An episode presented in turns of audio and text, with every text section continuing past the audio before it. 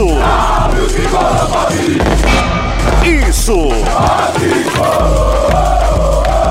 Isso! Isso!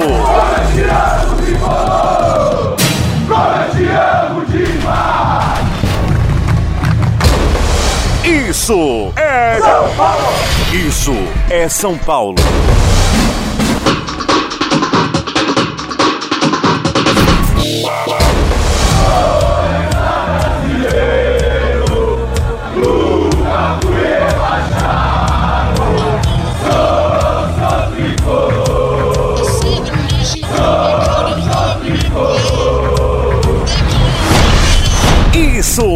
São Paulo!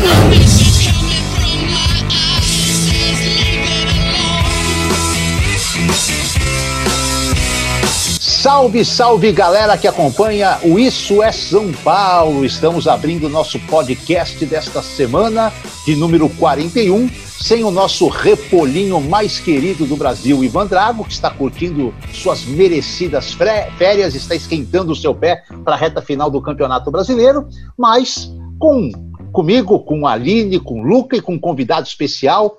Vou começar a cumprimentar um por um. Você está ouvindo aqui o nosso podcast que você encontra nas principais plataformas de streaming: o Spotify, o Deezer, o Apple Music e o Castbox.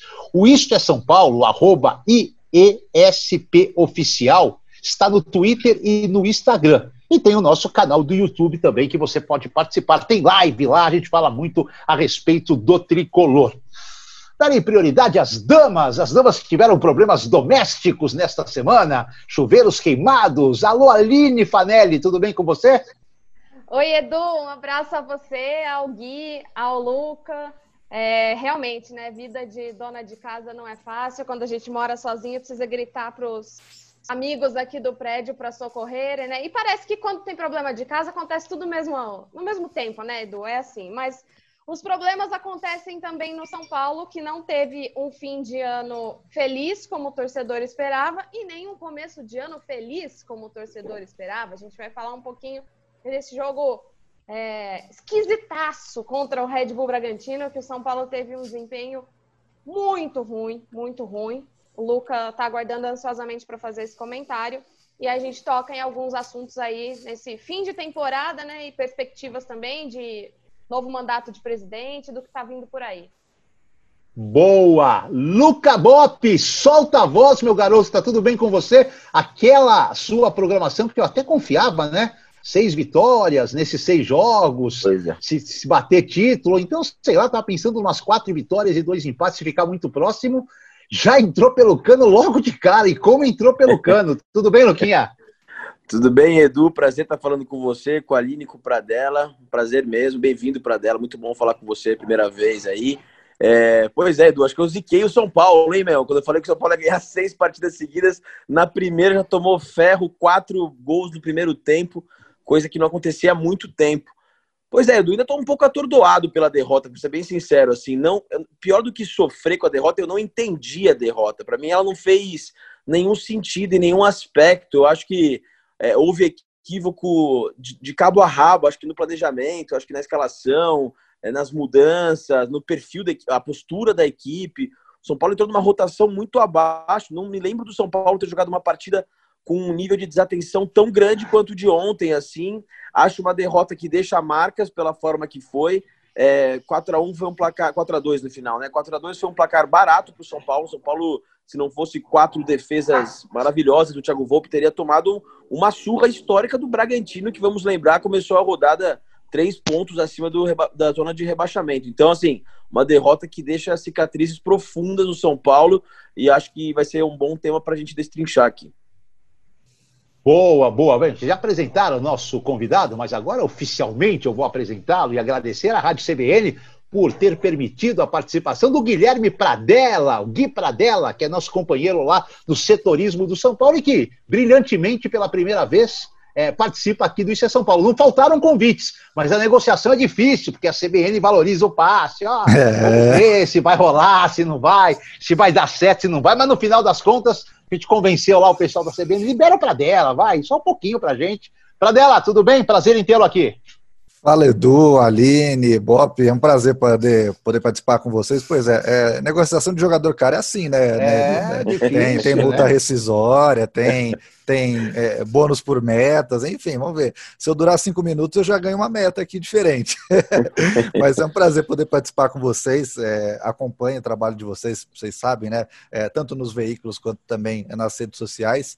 É, e falando rapidamente sobre o jogo de ontem, né? De fato, foi um jogo muito estranho, assim, é, para quem é, imaginava uma partida no mínimo parelha, não viu nada parecido, né? Porque o Bragantino fez o que queria e, e acho que muito do, da postura inativa do São Paulo aconteceu por conta da postura ativa do Bragantino, né? Que soube pressionar lá na frente, é, o São Paulo teve jogadores muito abaixo do esperado, né? O próprio Daniel Alves errando saída de bola, o Diego Costa, que se espera muito dele, é, não foi bem.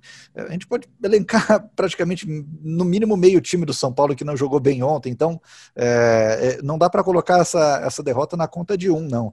Tem que fazer igual naquele barzinho de final de semana, quando tinha ainda, né? É meia a conta, cada um vai pagar uma parte e ainda tem os 10%. E aqueles 10% foi, foi bem caro, viu, gente? Eu fiquei com essa impressão, Aline, Luca e Pradella, que o Bragantino estudou muito mais o São é. Paulo do que o São Paulo estudou o Bragantino. Porque o Bragantino, a gente relembrando aqui rapidamente, né? O Bragantino marca três, três dos quatro gols é, em erros que o São Paulo sempre ameaça cometer, mas nunca concretiza cometer, que é a saída de bola. O São Paulo já deu vários sustos. Ontem, duas saídas entregou. Principalmente o Daniel Alves, ele vinha dando é... sustos, ó.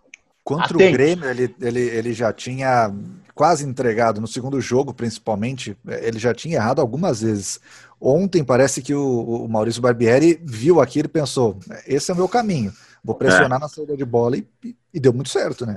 É que deu muito certo para o Bragantino, às vezes não sim, dá também, né? Sim, sim, eu concordo, deu muito certo, mas assim, você percebia é, um, um, estudo muito aprofundado do Barbieri em cima do que poderia dar errado no São Paulo. E aí hum. ele acertou em tudo, porque o São Paulo errou realmente o que ele estudou. E ele tirou proveito, né? Gols estranhos. Né? Aliás, para mim ficou a impressão que o jogo foi tão estranho que até os gols do São Paulo foram estranhos. Sim. O primeiro foi estranho. O gol do Gonzalo Carneiro. é, e, é, e o gol do Gonzalo, eu até acho que foi um gol irregular, porque assim, eu estava no estádio, eu vi o árbitro marcar falta antes da bola entrar. Eu, eu ouvi o apito. É, ele errou, ele devia ter esperado acontecer o lance Sim. e a bola entrar e marca uma falta, ele tinha convicção da falta e depois, surpreendentemente, ele, ele é chamado pelo VAR e dá o gol. Aquele gol, para mim, não existiu do Gonçalo Carneiro. Como o Gonçalo é, até entrou até correndo, mas não, não existiu ainda como atacante do São Paulo. A grande preocupação, e aí eu pergunto a vocês, né, é assim: é, Primeiro, foi eliminado do Grêmio, pelo Grêmio na Copa do Brasil. Ah, não, não vai ter repercussão no brasileiro, podem ficar tranquilos, tal. A gente sabia que o adversário era, era grande, era forte, era copeiro. A gente jogou de igual para igual, jogou até melhor no primeiro jogo. Demos azar, tá um discursozinho, eu achei assim perfeito. Tá, São Paulo podia estar jogando até hoje com o Grêmio que não teria marcado gols. E agora, tomar uma paulada dessa do Bragantino, tem repercussão nas dez últimas rodadas ou o fato do Flamengo ter dado aquela colaborada e a, e a distância ter se mantido da mesma forma, talvez diminua um pouco essa repercussão. Quem quer começar? Eu vou então. É, eu lembro que eu falei, quando o Ivan perguntou isso, se iria abalar o time, né? Uma eliminação para o Grêmio, eu falei, não, o São Paulo tá mais maduro. Mas assim, eu, eu, juro que eu não consigo entender como que aquele time mais maduro que a gente viu foi o time que se apresentou na quarta-feira. Não faz muito sentido isso. E aí agora eu já não estou mais tão certa de que isso talvez não, não tenha abalado, porque o desempenho que o São Paulo teve parece que foi lá atrás, quando ainda estava juntando aqueles cacos de eliminação no Paulista, tentando se encontrar. E além do fato do Barbieri ter estudado muito bem o, o jogo do São Paulo, é, é, é um jogo que ele pressionou a saída de bola com alterações no sistema defensivo, sem o Luan, sem o Arboleda, sem o Juan Fran. Então eram três jogadores ali novos. Não, o Tietchan não é novo no, no, no, time, mas enfim, é uma função que ele não estava mais acostumado a fazer. E a gente sempre falou que o Tietchan não é aquele grande marcador, não é aquele cara que diminui espaço, entendeu? Então ele aproveitou sabiamente um time que estava completamente é, desmontado e perdido e não se encontrava lá atrás e por isso cometeu os erros que cometeu. Agora, voltando para a sua pergunta, o que, que isso vai influenciar, não vai influenciar? A resposta tem que ser dada no clássico. O que, que a gente achava? A gente achava que o São Paulo tinha evoluído e amadurecido o suficiente para não se abalar com uma competição estando na liderança de outra. Mas aí teve esse desempenho que foi horrível contra o Red Bull Bragantino, folgou na quinta-feira, então e aí? O que é que vai vir contra o Santos? Não vai ter o Bruno Alves. O Arboleda vai jogar? Ah, ele tá realmente com desconforto muscular ou ele ficou no banco porque chegou atrasado na reapresentação? Então, então é, bom, é bom explicar isso aí, porque hoje rolou até, desculpa, rolou um papo eu fui questionado por vários torcedores. Ah, foi um castigo pro, pro Arboleda, porque ele chegou atrasado. E eu fui atrás, bom, corre atrás. Eu e aí o que eu fiquei. É, o que eu fiquei sabendo é o seguinte: não é que ele se apresentou atrasado, tipo assim, estava marcado para ele chegar às nove, chegou às dez, estava marcado para ele chegar na segunda, chegou na terça. Antes da virada, ele falou: vou poder chegar só um dia depois da reapresentação, no caso, domingo.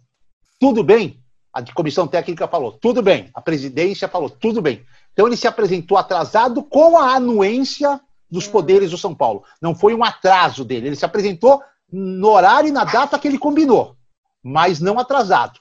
É, atrasado em relação aos outros que começaram a trabalhar sábado e ele trabalhou só a partir do domingo. Então é bom a gente esclarecer, porque hoje teve muito torcedor que colocou aí em rede social que o Arboleda foi para o banco. Eu confirmei com uma pessoa da comissão técnica. Ele estava mesmo com fadiga muscular, mas poderia ter jogado se fosse uma é. decisão. Então, isso que eu ia falar, porque é, no segundo tempo ele colocou o Léo, né, na zaga. É, ele não colocou o Arboleda para jogar.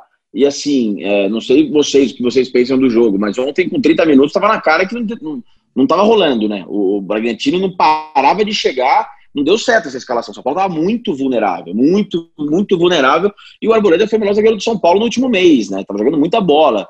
É, São Paulo estava uma peneira pela esquerda, pela direita, pelo meio. O Bragantino chegava. Não era que assim, ah, não, o Reinaldo tem problemas na marcação e foi mal. Ah, o Igor Vinícius não cobre bem. Não. Os caras chegaram de todos os jeitos possíveis, assim, né? Claro tiveram erros individuais, mas eu acho que fica.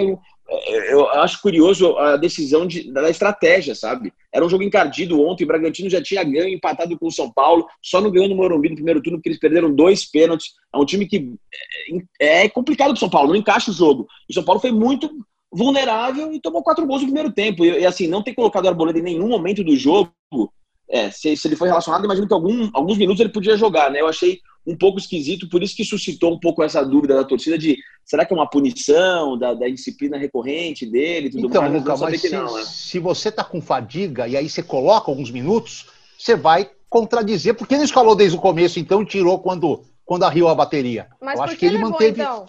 Então, manteve levou. a coerência, né? Levou porque o cara treinou com o grupo, treinou normal. Eu acho. E, e, tinha que ter uma opção de zaga, né? E mais uma vez, o Diego Costa, para mim, jogou muito mal. Eu não, sei se, eu não sei se o Pradella vai concordar, já falando do Diego também, mas eu acho que ele não esperava o Diniz é, que o São Paulo fosse ter esse desempenho diante do Red Bull Bragantino. Eu acho que ele esperava outro jogo e por isso que ele decidiu deixar o Arboleda no banco. Pode ser. Pradella, e aí? É, então, é, é, tem algumas coisas assim que eu, que eu fico pensando, e, pensei demais depois do jogo, conversando com a própria Aline, com, com um monte de gente da rádio. É, e, e, e o que me faz pensar depois desse jogo é: nenhum time no Campeonato Brasileiro vai ter a regularidade que se imagina de um time campeão como nas últimas edições. A gente não vai ver o, o, o, São Paulo fazendo a mesma coisa que o Flamengo fez em 2019, que o Corinthians fez no primeiro turno de 2017, é, que o Palmeiras conseguiu fazer também, que o Cruzeiro conseguiu fazer. É, esse ano, essa temporada, esquece. Ninguém está conseguindo fazer e ninguém vai fazer. Então a gente vai ver o São Paulo é, ganhar muito bem do Atlético Mineiro e vai ver perder do Bragantino vai ver o Flamengo jogar bem é, uma partida e vai ver jogar mal a outra. Vai ver o Atlético Mineiro ganhar bem um jogo e vai ver jogar mal a outra. É, então, é, eu acho que partindo desse pressuposto, é, surpreende, claro, a forma com que foi o jogo, mas é, não dá para dizer que é algo sobrenatural o São Paulo perder um jogo, é, porque é uma temporada muito atípica. É, posto isso, com relação à zaga que foi escalada, Bruno Alves e Diego Costa para muito torcedor e para mim também, mas não falando como torcedor, falando como setorista, é a zaga que eu acho mais ideal. Eu acho que são jogadores que se completam nas características. Eu acho o Diego Costa, e aí com base em números falando, pelo alto ele é muito bom. Ele é, em duelos aéreos ele sempre consegue ganhar e isso você pega qualquer estatística aí, SofaScore, vai Scout, Footstats, você vai ver esse tipo de número. É, o, ele tem uma série de bola é, de razoável para boa, nunca é, se reclamou, mas ontem ele não estava bem. É, individualmente ele estava muito mal. O Igor Vinícius é, achei que também estava muito desconectado muito do que já pôde fazer. É, e aí, quando você toma dois gols errando saída de bola, parece que o time inteiro sente e pensa: eu não tenho mais confiança para sair jogando assim. Só que o São Paulo é, joga assim. E quando você não tem confiança no seu principal mérito, aí acho que a coisa fica ainda muito mais complicada. Aí você tem é, o Tietchan que não estava jogando bem, Daniel Alves errando, o Luciano, que é tão importante na frente, ele faz saída de bola e não estava lá para ajudar. É, o Vitor Bueno não era esse cara para fazer é, essa saída de bola junto com o Daniel Alves, com o Gabriel Sara. É, dá para falar muita coisa do jogo de ontem, mas é, acho que principalmente essa questão de erros individuais que começaram a afetar é, o, o, coletivo todo. O time que é, mais sabe fazer saída de bola desde o goleiro viu que foi anulado desde o início. E aí a confiança foi por água abaixo, né? É, é, óbvio que em todo, em todo jogo você tem uma programação. Quando você toma um gol com dois minutos é. de jogo, você, a sua programação vai para o lixo. É. Né? Porque você tinha ali um plano de jogo, esperando o Bragantino de tal forma. Com dois minutos, você toma um gol que o seu principal jogador falha. Na sua principal jogada acontece a falha. Não foi Acho qualquer que... jogador, né? É... é... o titular do time, o cara que estava jogando bem Sim, demais não. nos últimos meses. A referência do, do São Paulo. É. Então, quer dizer, tem todo esse aspecto psicológico que eu acho que conta. Mas assim, com 19 minutos você está com 3 a 1 de desvantagem, você tem que pensar em outro jogo, sabe? Você tem que sair um pouco da casinha e pensar em outro jogo. O que a gente vai fazer? Hoje não está dando certo o jogo que nos consagrou. Então, o que, que a gente pode fazer? Ou você vai para o vestiário com 4 a 1 o jogo tá morto, acabou o jogo. E ainda um teve time gol anulado, né? Que joga é, balde. Mas estava, né? É, reação, mas, né? enfim, é. Mas assim, você vai com 4x1 por vestiário, você é líder do campeonato, vai com 4x1 por vestiário. Eu fico pensando o seguinte: você tem que chegar lá no vestiário e falar, ó, hoje a gente já percebeu que tudo que a gente está acostumado a fazer não está dando certo. E não vai dar. A tendência é a coisa. O que, que nós vamos fazer? De, vamos fazer alguma coisa de diferente? A gente sabe que a gente já perdeu. Esse jogo já foi pro saco. Isso aqui é três pontos a menos na tabela. Mas vamos tentar no segundo tempo fazer algo de diferente, encaixar dentro das circunstâncias do jogo, para pelo menos ficar a imagem que nós conseguimos tentar equilibrar. O São Paulo voltou da mesma forma. Aliás, eu não sei se vocês têm essa impressão, até tipo, para a gente já fechar e já pular para o Santos. Depois da expulsão do Tietê, talvez muito por uma certa acomodação do Bragantino, foi quando o São Paulo conseguiu dar assim uma, uma equilibrada no jogo, sabe? O Bragantino também já falou assim: ah, já ganhei, vou tentar aqui fazer um mais ampliar, mas sem muita vontade. E o São Paulo conseguiu criar alguma coisinha, o Nestor entrou bem, o Paulinho Boy abriu de um lado, enfim. São Paulo terminou o jogo com Trellis, Gonçalo e Paulinho como trio de atacante. Isso mostra o quanto o time estava fragilizado. E, e, mostra como faz falta também é, Pablo, Luciano, Toró, é porque é, foram as últimas opções que entraram, né, para tentar fazer alguma coisa diferente. É, se fosse pegar, é, é um elenco curto, o Diniz sempre exalta isso, não, eu gosto de trabalhar com elenco curto, tem as partes boas e tem as partes ruins. É, a parte ruim aparece nesses momentos, né, é, como foi no jogo contra o Bragantino. mas enfim, é, é algo que é, não dá para voltar aquela história toda de ah, o Diniz não presta. Eu acho que isso está ah, superado. Sim, sim. É, é, a, a, questão é como o São Paulo vai reagir num, num, jogo tão importante que agora é final de semana um clássico. Ô, Bob, é, eu acho que. É, fala, fala, fala, Deus. Não, não, não, ia te perguntar sobre o clássico, mas pode terminar, lógico. Não, não, é que eu acho que não, é, foi, não foi só o jogo de ontem, né? O São Paulo jogou abaixo contra o Corinthians, jogou abaixo contra o Grêmio no segundo jogo. O São Paulo, nos últimos seis jogos, desses, tem esses três jogos em que esteve abaixo, assim, né? Do, jogo do Corinthians para cá, teve um jogo excelente contra o Atlético, um jogo bom, razoável para bom contra o Grêmio, um jogo ruim contra o Grêmio e agora um jogo péssimo contra o Bragantino. Então, é, acho que liga uma, uma, luz amarela assim, assim, de como o São Paulo se comporta.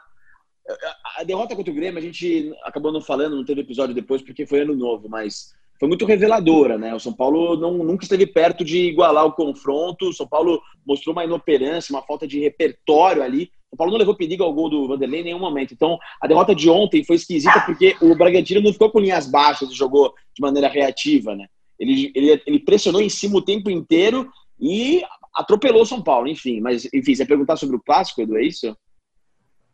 E ia perguntar, assim, já, já numa projeção, é porque assim, a, acho que o teu raciocínio bateu bastante com, o do Pradella, é isso. Ninguém está apresentando futebol para encher os olhos e falar, ah, vamos apontar esse como campeão. Mas, matematicamente pensando, a vantagem do São Paulo é muito boa. Ah, tem um jogo a mais, é verdade. Só que assim, o jogo a menos do Galo é o Santos, fora, e o jogo a menos do Flamengo é o Grêmio, fora. Então, esse jogo a menos que eles têm, você não pode contar com os três pontos na tabela para eles. Pode até ser que aconteça.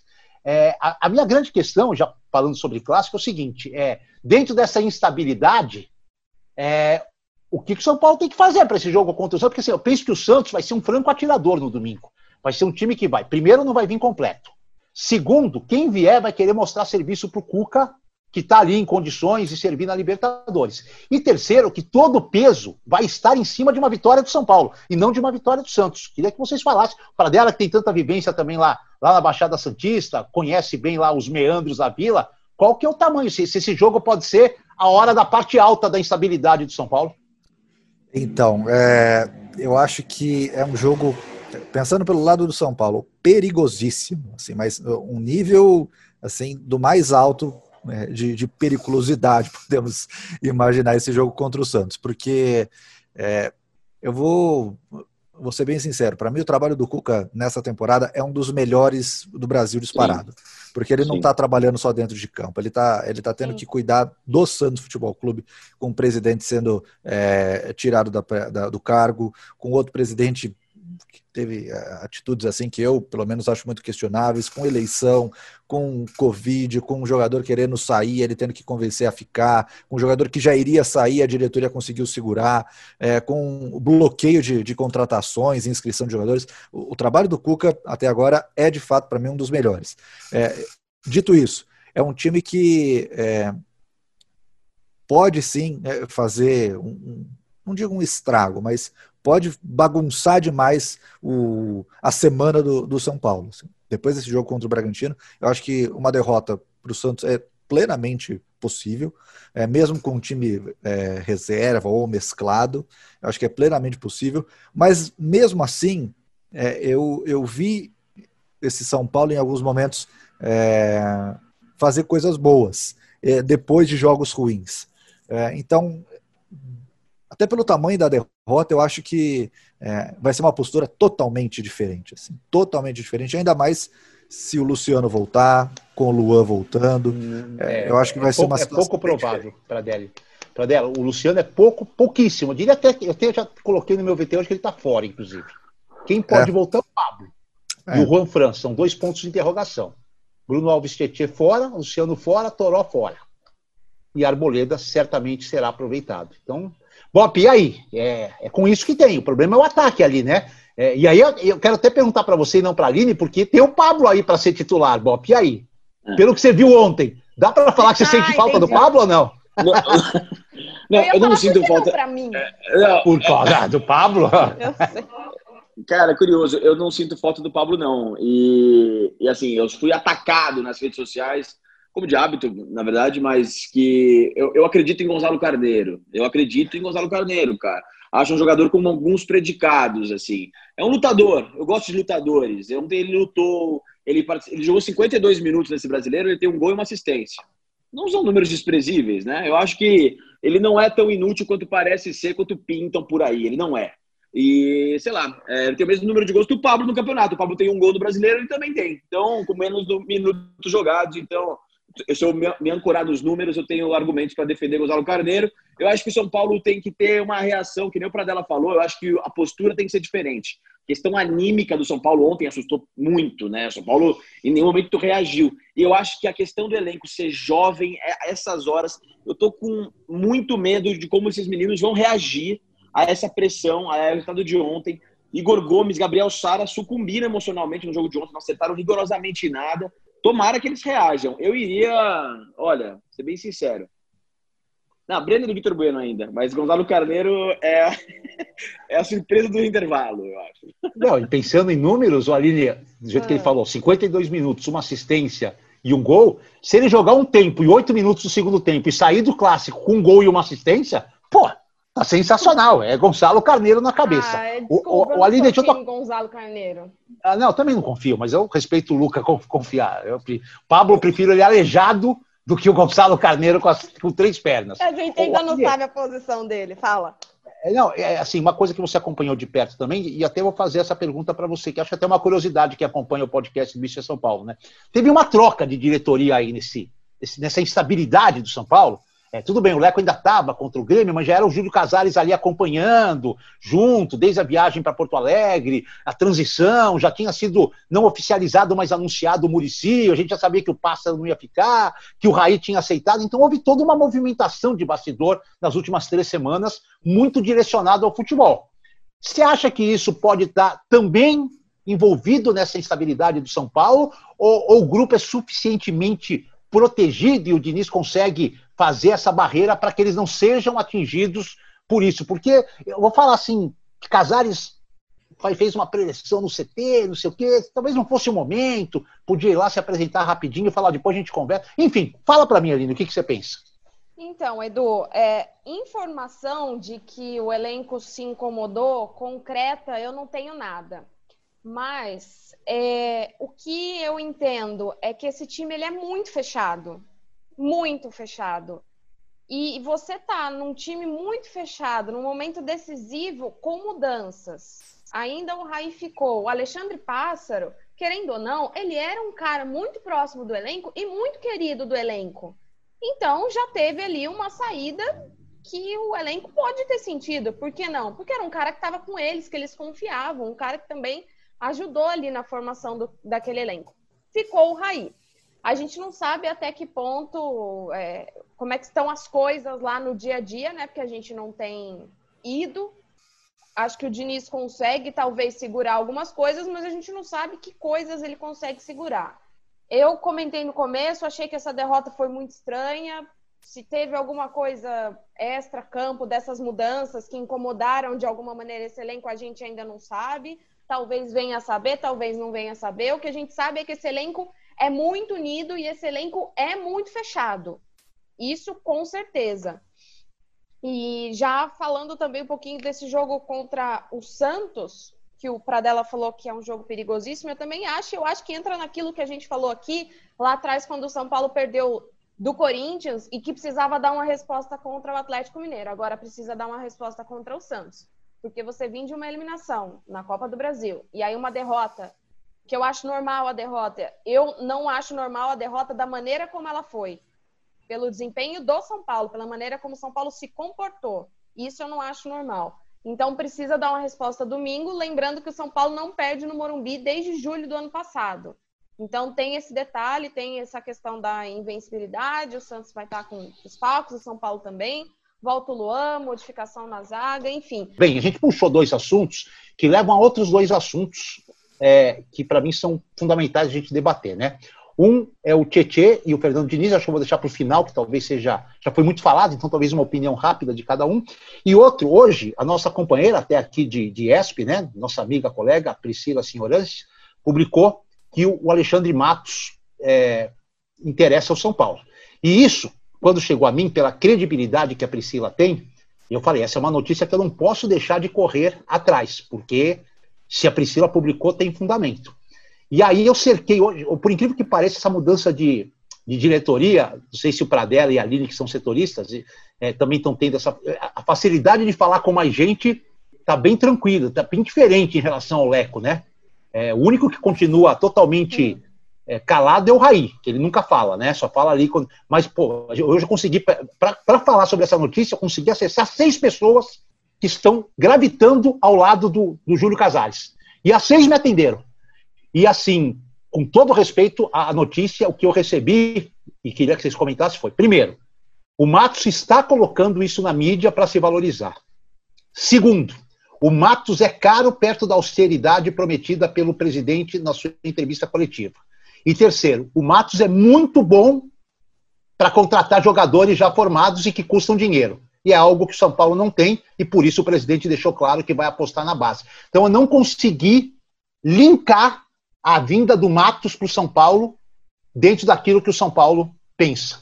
Mas enfim, eu acho que ele não acrescentaria nada ao São Paulo, nada porque o São Paulo hoje é um time que não tem dinheiro. Não tem Eu dinheiro. acho que ele é muito, ele é muito bom para trazer jogador bom. Ele é muito bom. Ele tem um poder de convencimento. Mas hoje ele não tem o principal poder de convencimento, que é grana no, no cofre para chegar. Então não sei se o Matos agregaria alguma coisa. Aline, Pradella e Bop. Eu acho que não bate o discurso é, do Casares com o estilo de trabalho do, do Alexandre Matos. O Casares vem falando, vamos apostar na base, é, primeiro vamos olhar, vamos olhar dentro do clube para depois, em caso de necessidade, a gente buscar no mercado. A gente sabe que o, o estilo de trabalho até hoje do Alexandre Matos foi exatamente o oposto. É, é primeiro buscar para depois, em último caso, buscar na base. É, Hoje a gente tem, por exemplo, o Palmeiras, que foi talvez o, o, o último grande time que ele é, participou é, e que conquistou títulos, que conquistou títulos. É, você tem hoje o Palmeiras formado por né, um meio-campo ali com garotos da base e que dificilmente estariam jogando se o Alexandre Matos estivesse lá. É, não acho que seja ruim o trabalho dele. Simplesmente eu acho que não combina com o atual momento do São Paulo e com o discurso do próprio presidente. Se ele descartou o Rodrigo Caetano pelo valor é, que ele cobraria, não acho que o Alexandre Matos seria muito menos do que o Rodrigo Caetano é, pediu para o São Paulo. E aí, Bob, você queria o Matos lá para coordenar as coisas? Não, não queria, é, mas eu acho que ele tem uma virtude que eu acho mais rara do que parece. O futebol ele entende, ele entende de, de bola. Eu acho que ele tem um bom olho para jogador. É, ele cometeu alguns erros no Palmeiras, todos os jogadores inexplicáveis, mas ele trouxe jogadores muito bons. Eu acho que, assim, ele é um dos grandes protagonistas do renascimento do Palmeiras, assim. É, Paulo Nobre, é, Alexandre Matos e Dudu. Eu colocaria esses três aí, meu. E o Dudu foi um sacada, sacada de mestre que foi dele. Eu acho também que tem isso também, cara. É uma visão um pouco romântica minha, mas acho que diretor de futebol não pode ter essa, essa comoção toda que resolve os caras de campo, sabe? Eu acho que é importante, claro, mas assim, ele é tratado como um grande figurão, um grande cara do futebol, acho que não tem que ter esse protagonismo todo. Eu também prefiro. Mas acho que assim, o Carlos Belmonte é melhor do que ele? Tenho dúvida. É, mas o Belmonte é estatutário, né? É o, é. é o diretor que o presidente coloca lá, que não é para contratação, é para ser o olho do presidente dentro da, da diretoria. Gestão é o diretor estatutário. É. Mas o, o, comando do futebol, ele, é, quando ele fala que ia ser o Carlos Belmonte, é meio, meio protocolar, assim, ah, não vai. É, protocolar, assim, eu acho o seguinte: é, conhecendo o São Paulo, você que tem uma coisa muito diferente e nova. Eu penso o seguinte: o, o, o, Belmonte era um cargo que não tinha atualmente. Estava o Chapecó, mas o Chapecó esse era bem apagado, tanto que ele continua como adjunto, né? O Belmonte é um cara que vai ter palavra firme, que vai estar nas discussões, vai, mas não vai passar por ele, tipo assim, contrata aquele, contrata esse. É, vai quem vai fazer isso é, quem vai fazer isso é o Murici, é o diretor executivo. Ele vai ser o cara que o Casares não precisa ir para reunião. Vai o Belmonte e traz o olhar do Casares a ideia do Casares na reunião do futebol. Eu imagino ah, isso. Okay. o braço, um, o braço direito. Um cargo que não tinha. Até então, no São Paulo, era o diretor executivo máximo, né? E aí Sim. o gerente com o pássaro. E aí agora. Eu tenho uma Temos preocupação. Um... É, ah. com essa relação. É, eu acho que o Matos também não combina muito com o São Paulo, mas assim, quando se fala, ah, a gente vai priorizar primeiro na base a gente tem que levar em conta que não é lá ir lá em Cotia, pegar o moleque, o moleque vai chegar, vai jogar, gente. É, é difícil, tem uma adaptação, tem um período de transição. O São Paulo precisa, por exemplo, de um reserva para o Luan, de um jogador de marcação no meio de campo. O São Paulo não tem esse jogador. Tem esse jogador na base? Se tem, por que, que ele ainda não subiu, então? Você acha que o Diniz não teria ido buscar esse jogador se ele tivesse analisado? Então, assim, é muito fácil você jogar, ah, a gente vai procurar na base primeiro. Tá, mas não é como se chegasse, jogasse e tá tudo bem. Como de vez em quando aparece um Anthony, um David Neres.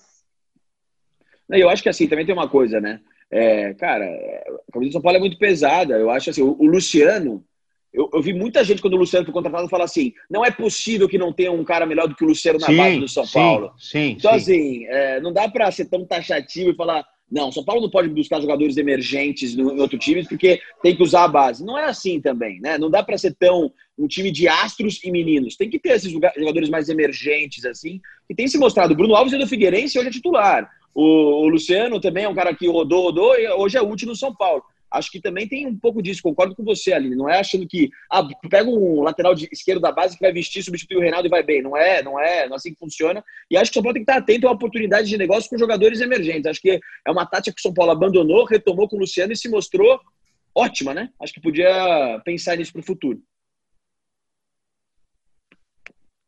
Para dela, sei que está no final da sua participação, mas dá tempo de você falar um pouquinho sobre isso também e já quiser também falar alguma coisa sobre a discussão ali que aconteceu entre Tietê e o Fernando Diniz. Vamos lá. Bom, já de antemão, já agradecendo é, o, o, convite, gente, foi está é, tá sendo um prazer poder participar. É porque tem alguns compromissos que são inadiáveis, sabe, Edu? Por exemplo, o buscar o herdeiro na casa dos avós. Então, eu preciso daqui a pouco buscar o vento na casa dos avós, por isso que eu terei que me ausentar daqui a pouco. Mas, é, é falando agora sobre esses dois assuntos, rapidamente.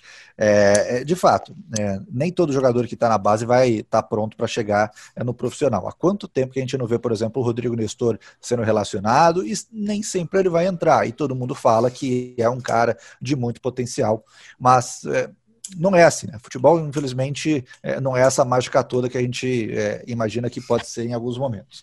Então, é, de fato, esse próximo executivo de futebol do, do São Paulo vai ter que né, se apoiar demais em, em estudo, em, é, em muita informação para conseguir bons jogadores é, sem gastar demais, porque a gente sabe que o São Paulo não tem dinheiro para isso. É, falando agora sobre a discussão do Tietchan e do Fernando Diniz são impressões meramente e exclusivamente pessoais. É a minha régua moral que está sendo colocada para analisar aquele lance. Estava fazendo a transmissão do jogo durante é, pela, pela Rádio CBN.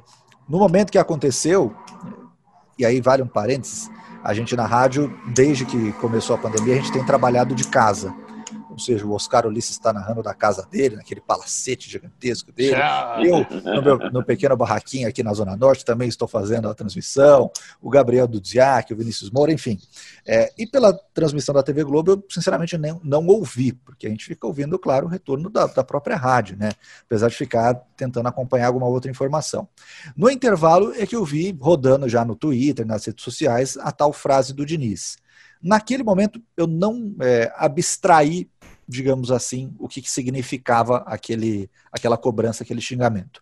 Passado o jogo, passada a coletiva do Diniz, eu parei para analisar e pensar, puxa, são palavras, na minha régua moral, fortes de se dizer perante adversários e companheiros de trabalho. Eu não gostaria de presenciar isso, nem se fosse para mim, nem se fosse um companheiro de trabalho. A relação do Diniz com o Tietchan, eu não sei o tamanho dela. Então eu não vou entrar no mérito se isso afetou a relação dele, se isso vai afetar o elenco ou não, porque seria leviano da minha parte falar isso. Ah, o Tietchan ficou bravo, ele não postou isso nas redes sociais. Ah, o Fernando Diniz mal comentou na coletiva.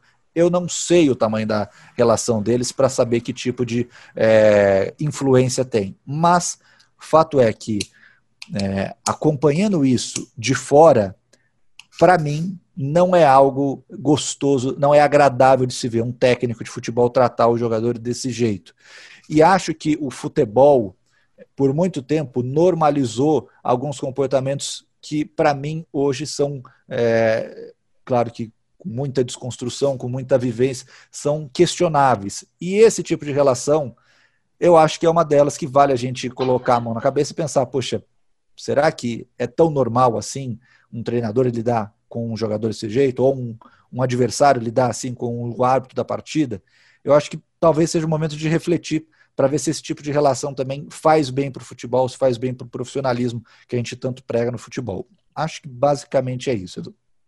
Boa. Pradela, foi um prazer imenso tê-lo aqui. Espero que não seja a única vez. É o André que está mandando ainda lá na CBN é, ou não? André, Pô, fala... André Sanches, cuidado é. com esse no finalzinho, é outro mandatário.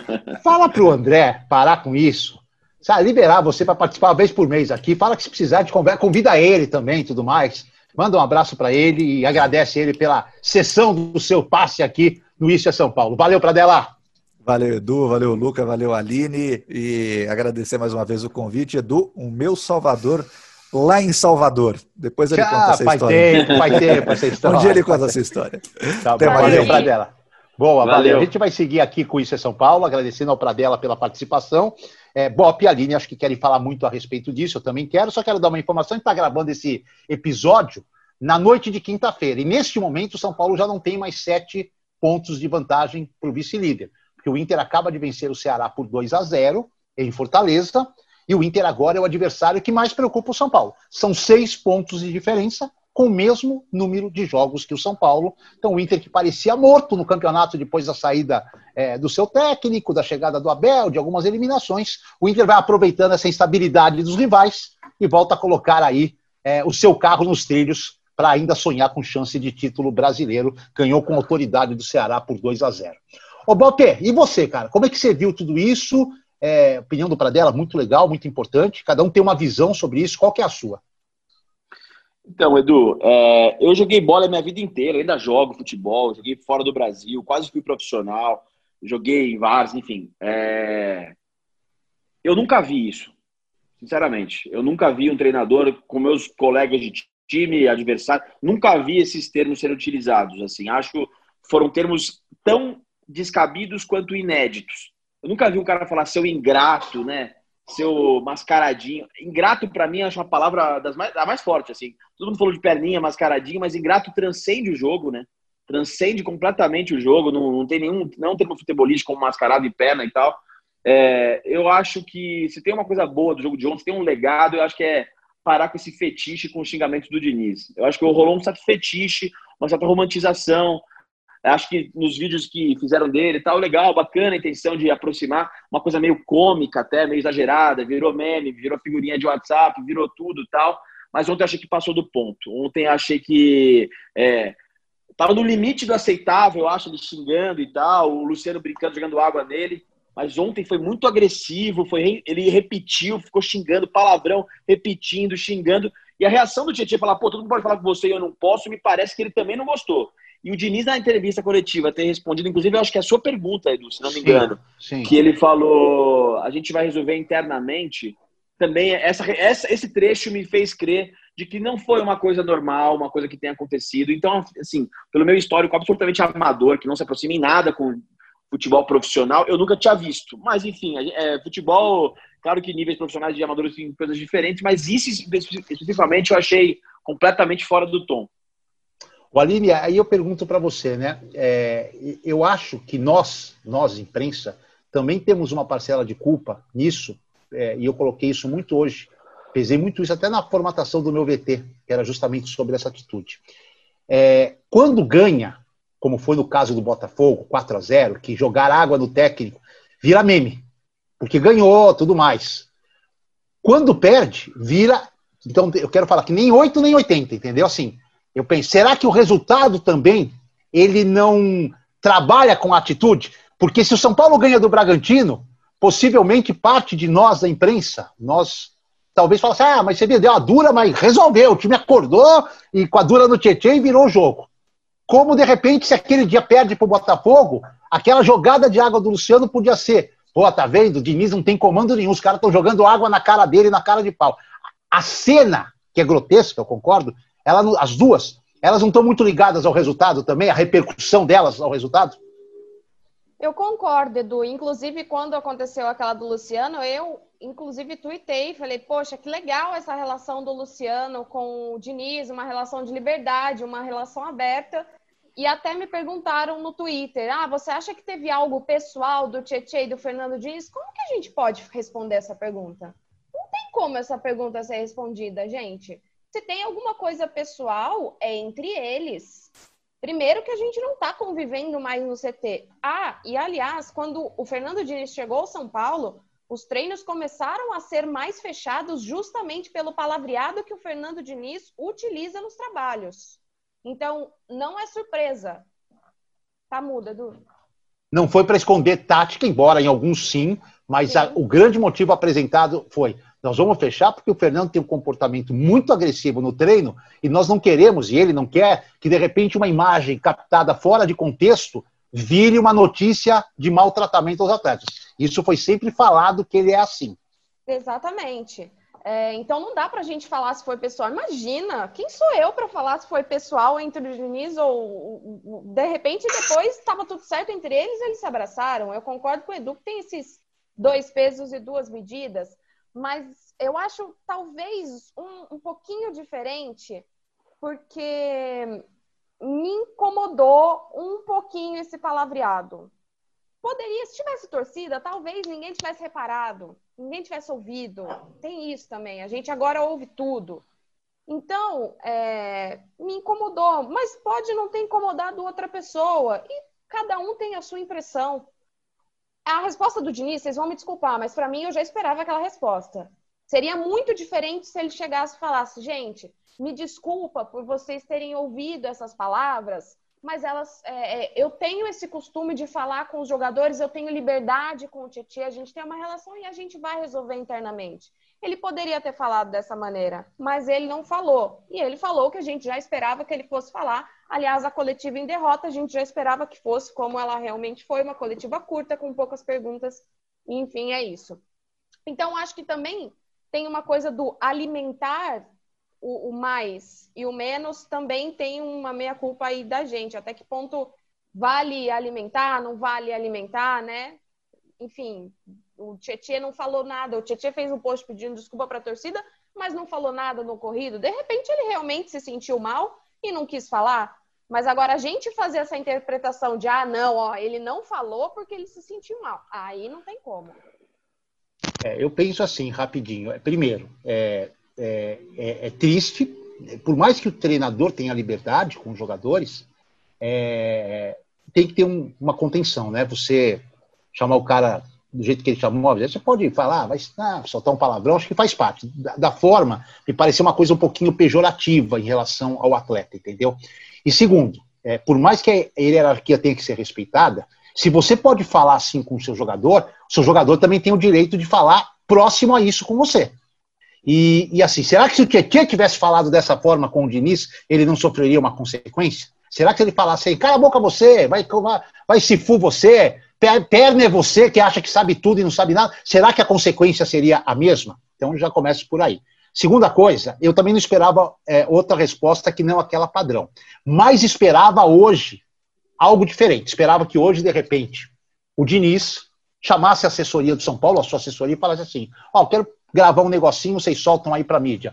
Ó, oh, me cedi ontem, é o meu jeito, vocês sabem que é o meu jeito, mas ontem eu passei do limite e até ele tinha mil justificativas para isso. O time estava perdendo de 3 a 1 não estava dando nada certo, e assim, ficaria é, não mais bonito, mas mais ameno.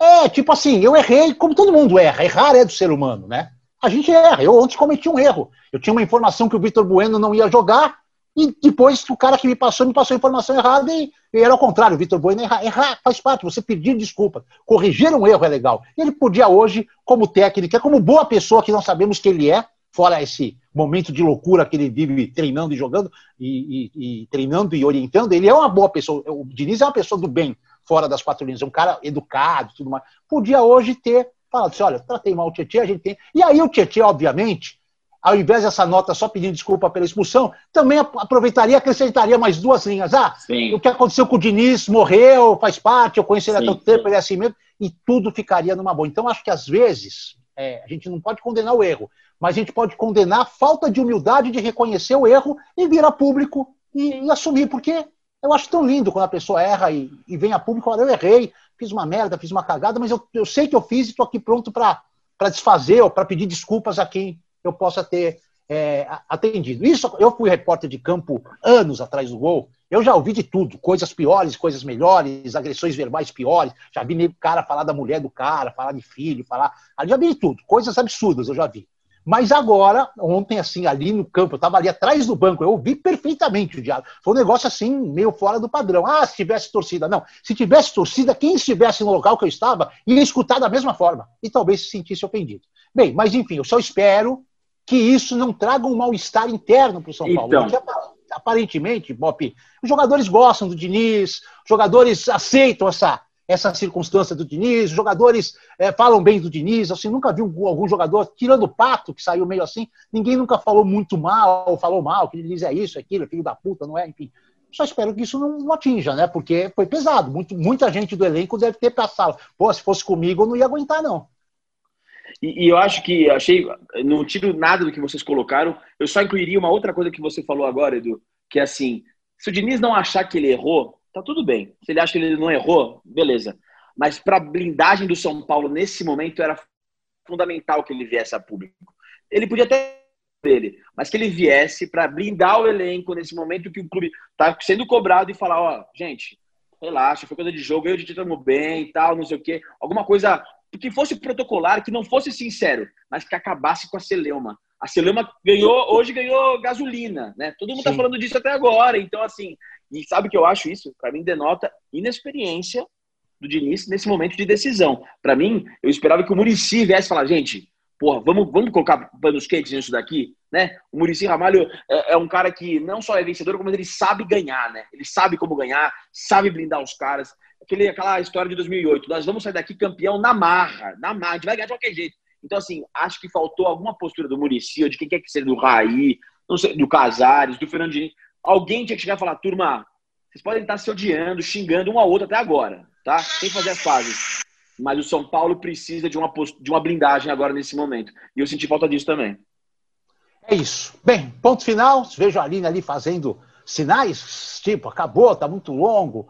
Você quer, falta ainda, você fez um, um assim, Lucas, você quer falar mais alguma coisa? Eu, eu, eu tava, pedindo, tava pedindo desculpa para a Aline pela. Não, ah, não, se estendeu não, já nós estouramos, não, não, não você se estendeu, Os nós estouramos. Os ouvintes vão gostar. Por isso que o Repolinho faz falta. Ele é, ele é bonitinho, ele vai direitinho no tempo. Eu sou largado, não tô nem aí. Não sei nem quanto tempo passou desde que a gente começou. Não tô nem aí. Gênios, dois gênios.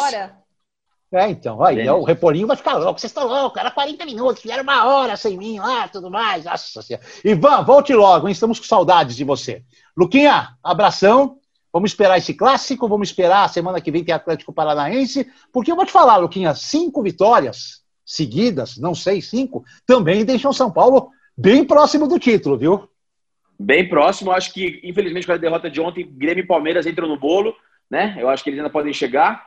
E um abraço para o Ivan Drago. Tá fazendo falta mesmo, mas o Edu conduziu brilhantemente mais uma Sim. vez. Um abraço para você, Edu. Um beijo para você, Aline. Até semana que vem. Alininha, coloca direito o chuveiro em casa, tá? Só que você é azarado. O dia que você vai receber visita, queima o chuveiro. Pois Pô, é. Que é isso, acerta isso aí Obviamente, né? Não, não mas acerta, né? Não vai querer pagar pouquinho pro cara fazer a gambiarra, ligar no 220 não, aí estourar não, toda. Não, seu Levi, seu Levi aqui do é, prédio é ótimo. Chama, já roubou minha, chama... meu vazamento, trocou minha torneira, agora a cuba da pia aqui descolou, ele já Bom, vou chamar o seu Levi aqui para arrumar uns negócios no meu apartamento aqui. que aqui eu não tenho nenhum seu Levi, não, hein? Aline, valeu. Estamos de volta semana que vem. Suas é considerações isso. finais que a gente espera ver do São Paulo no domingo, como trabalhadores desta área, como torcedor, no caso do Luca, é um desempenho, uma postura bastante diferente do que foi observada contra o Bragantino na última quarta-feira. Valeu, gente. Beijos, até mais. Obrigado a você que acompanhou mais este episódio, podcast do Isso é São Paulo, episódio de número 40, 41, há 41 semanas.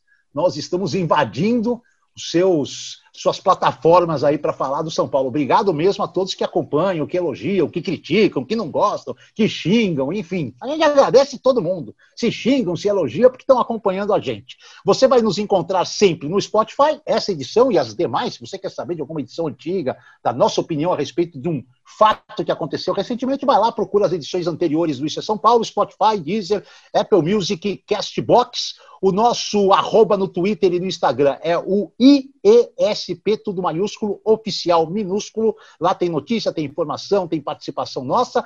Temos vídeos no YouTube, temos podcast no YouTube, enfim, o Isso é São Paulo acompanha de perto o tricolor paulista com Luca Bop, com Aline Fanelli e com a participação do nosso convidado Guilherme Pradella, fizemos essa edição de número 41 e voltaremos na próxima semana. Grande abraço!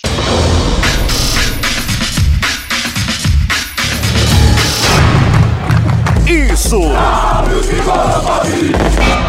Isso! Isso! Isso!